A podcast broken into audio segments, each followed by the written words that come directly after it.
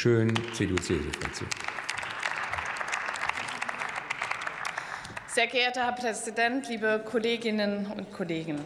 Ich denke, die Debatte hat gezeigt, wie vielschichtig dieses Thema ist, wie vielschichtig der Weltfrauentag ist und die Themen, mit denen wir uns auch hier im Parlament beschäftigen. Wir haben zum einen den Blick auf die Frauen weltweit geworfen, auf die Frauen, die weltweit Opfer in kriegerischen Konflikten sind, die vergewaltigt werden, die vertrieben werden. Wir haben unsere Solidarität zum Ausdruck gebracht. Und ich glaube, das ist sehr wichtig, dass wir beim Weltfrauentag auch genau diese Perspektive einnehmen. Denn die Frauen sind oft diejenigen, die leise leiden. Das sind diejenigen, die im Krieg vergewaltigt werden, ihr Leben lang damit zu tun haben, damit kämpfen und eben danach nicht als Kriegshelden gefeiert werden, sondern im schlimmsten Fall noch ihr Leben lang stigmatisiert werden. Und diese Frauen brauchen unsere Solidarität und unsere Unterstützung. Und es ist Aufgabe der Weltgemeinschaft, diese Verbrechen zu vermeiden und die Frauen, die Opfer sind, zu stärken. Und ich glaube, das wurde heute von allen Fraktionen auch sehr gut zum Ausdruck gebracht. Wir sehen aber auch die Frauen als starke Akteure im Wiederaufbau nach kriegerischen Konflikten. Wir sehen diejenigen, die Gesellschaften international stärken und die vor allem auch mutig gesellschaftliche Prozesse anhören. In Afghanistan waren die Frauen die Letzten, die noch gekämpft haben und Widerstand geleistet haben. Und im Iran waren sie die Ersten, die aufgestanden sind und gegen das Regime protestiert haben. Und das verdient unseren Respekt, das verdient unsere Anerkennung und Unterstützung. Und wir sollten alles dafür tun, diese Frauen mit den Mitteln, die wir haben, zu unterstützen.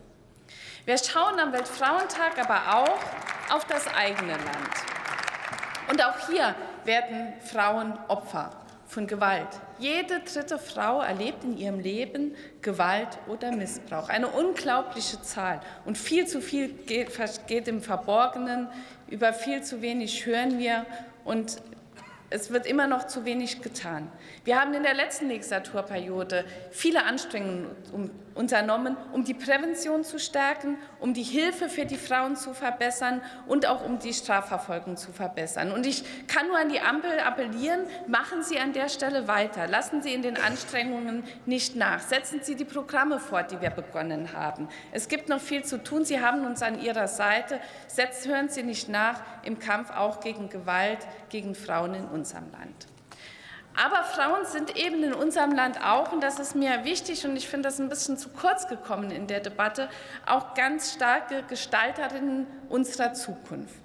Frauen sind in vielen Bereichen leider noch nicht ausreichend vertreten, aber es ist uns muss uns ein besonderes Anliegen sein, dass wir in allen Bereichen der Wirtschaft auch mit gemischten Teams agieren.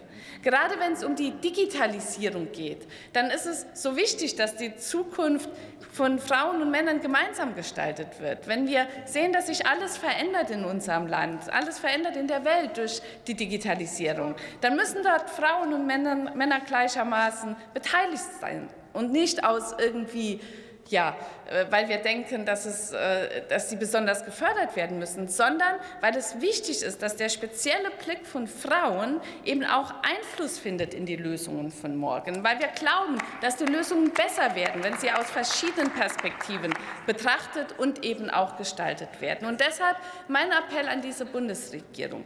Wir haben in der letzten Legislaturperiode viel begonnen, um Frauen, um die Digitalisierung insgesamt zu stärken. Und ich kann nur appellieren, dass Sie hier nicht aufhören. Frau Stark-Watzinger, wir brauchen einen Digitalpakt 2. Wir brauchen das Engagement in der Digitalisierung. Frau Paus, wir brauchen die erfolgreichen Programme wie Youth Code Girls und andere, die wir begonnen haben, die Sie weiterführen müssen. Wir brauchen ein gutes, gute Kita-Gesetz, denn es ist wichtig, dass schon im frühen Alter die Kinder merken, dass sie selbst Lösungen finden können mit ihrer Kreativität, mit ihrer Wissenskraft und eben auch mit digitalen Möglichkeiten. Und deshalb braucht es Zeit und Raum und Unterstützung schon im ganz jungen Alter, aber eben auch in der Bildung. Und deshalb mein Appell, machen Sie das Thema Bildung von der Kita bis, ins, bis zur Weiterbildung zu Ihrem Kernthema, denn es ist wichtig, dass Mädchen, dass Frauen und Männer die digitale Zukunft gemeinsam gestalten. Und das ist mein Wunsch für die Frauen in unserem Land, damit unsere Zukunft von Frauen und Männern gleichermaßen gestaltet wird. Dankeschön, Frau Kollegin Schön. Letzte Rednerin dieser Debatte ist die Kollegin Gabriela Heinrich, SPD-Fraktion.